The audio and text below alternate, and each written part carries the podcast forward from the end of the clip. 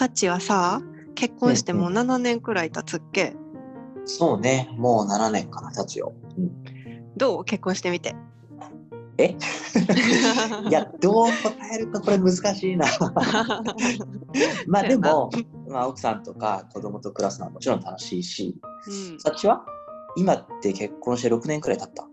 うん、この間の年末で6年経ったよ。まあ私も楽しいし幸せやで。ただ、うんうん。ただよ。え？なんか思うねん。何も なんか結婚は幸せになるための手段じゃないなと。おー、はいはい。うん、そうだね。まあそうだけど。うんうんうん。なんかさ結婚してもしなくてもさ人間幸せの時もあるしもちろんそうじゃない時もあるじゃない、うん、それは本当そうだ。でもさ世間はさ結婚イコール幸幸せって定義しがちじゃない？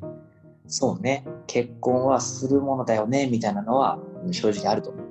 うんうんうん、でさらにはさこう結婚して一人前みたいな暗黙の了解みたいな空気もあったりそうね。僕らはもう既婚者だけど、本当に気をつけないと。うんでもそういう風潮はあると思う。うんうんうんうんねまあ、でも実際別にね、結婚して一人前とかね、別にそんなこと絶対ない。うん全くない全くないでさお一人様とかの言葉もあるけどさああるね。まああれもポジティブなイメージではないかもね。なんかちょっとこう自虐入ってるっていうか。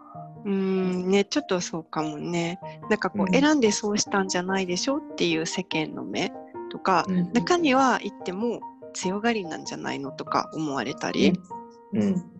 まあでも別にそうじゃないし、選んで独身でいるんだよっていうことは本当一つのライフスタイルとして、まあ、でもそういうのって最近受け入れ始めたのかな、でも。うんそうなのねうん。なんかあの、ハリー・ポッターのさ、映画とかにも出てたさ、あの、エマ・ワトソンっているでしょ？うんうんうんうん彼女ってあの、まあ、独身なんだけどこう去年とか雑誌のインタビューでこう独身のことをこうセルフパートナードって呼んでいるとかって言っててえー、そうなんや。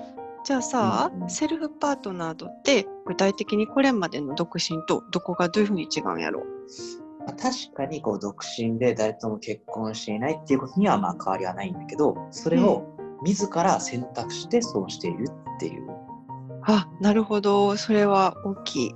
選択的な独身ということね。うん、そうそう。であとはそういうセルフパートナードの人たち向けのサービスっていうのも今ねあって。ああ日本でもいろんなサービスがレストランとかねいろいろ出てきてるよね。うんうん、まあ言ってみたら、まあ、お一人様向けサービスではあるんだけど、こううん。一人旅とか一人ダイニングとかあとはペット、ねうん。とか、まあ、そういうのが今後伸びていくだろうとも言われてるかうんせやな一人やからいろいろ旅行とかもさいろんなチャレンジできるもんねスケジュールとかも。もそうねだから結果的にそういう市場というかビジネスっていうのもまあ育っていくこともあるんだろうね。うーんそっかでもさ自分で選んだ独身だとしても、もしかして一人でいる中で時には孤独を感じたりすることもあるのかね。うんまあそれで言うとね、まあ、さっきのあのエマ・ワトソンの話出たけどなんか彼女はあの自分で自分はセルフパートナーで幸せだってこう言っていてで実はそういう実験結果みたいなのもあってね。へえあのアメリカで行われた実験なんだけどシングルでいることを自ら選択した人は時間が経つごとにうん。年を重ねるごとにそれに満足していってるっていう、へえそうなんや。うん、だからそのパートナーがありなしによるその孤独の差みたいなものはこうん。う年を取るごとに実際減っていくらしい。よ、へえそうなんやね。うんうん。あとは、まあ、生涯一度も結婚したことがない人はうん。孤独感が低いっていうね実験結果も出てるらしくて、ね、へえそうなんやね。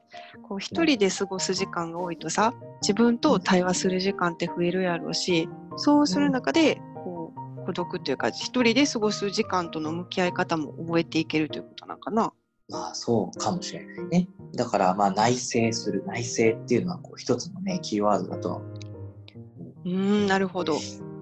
あでもその自分でね選んでセルフパートナーとなっていますっていうその選択をするまでにはやっぱり葛藤する人はいるんだって、うん、そのさっきのエマ・ワトソンとかもそうみたいで。ああエマ・ワトソンほどすごい人でも葛藤するんやね。うん。そのあのカリフォルニアのね心理学者の人も、うん、もう真のセルフパートナーになるには時間とエネルギーを費やして内省する必要があるっていうふうに言ってたし。うん。そっか。じゃあ自分は何のためにセルフパートナーを選ぶのかっていうのをきっちり自問自答するってことだよね。そうだね。うん。うんうんすごいねでもすごいいい流れやと思う。結婚したい人は、うん、まあ、これまで通り結婚するのは素敵なことやと思うしでもエマータさんみたいに影響力のある人が発信してくれてそういうセルフパートナードっていう定義が一気に拡散されたよね。そうね。まあ、あの、自分の生き方にこう自覚的であるっていうね、ことなんだろうけど、それってすごく大切なことだと思うし、うん、まあ、そういう定義が、まあ、出てきた、あるっていうのは、社会的にはすごくいいことだと思う。そやな。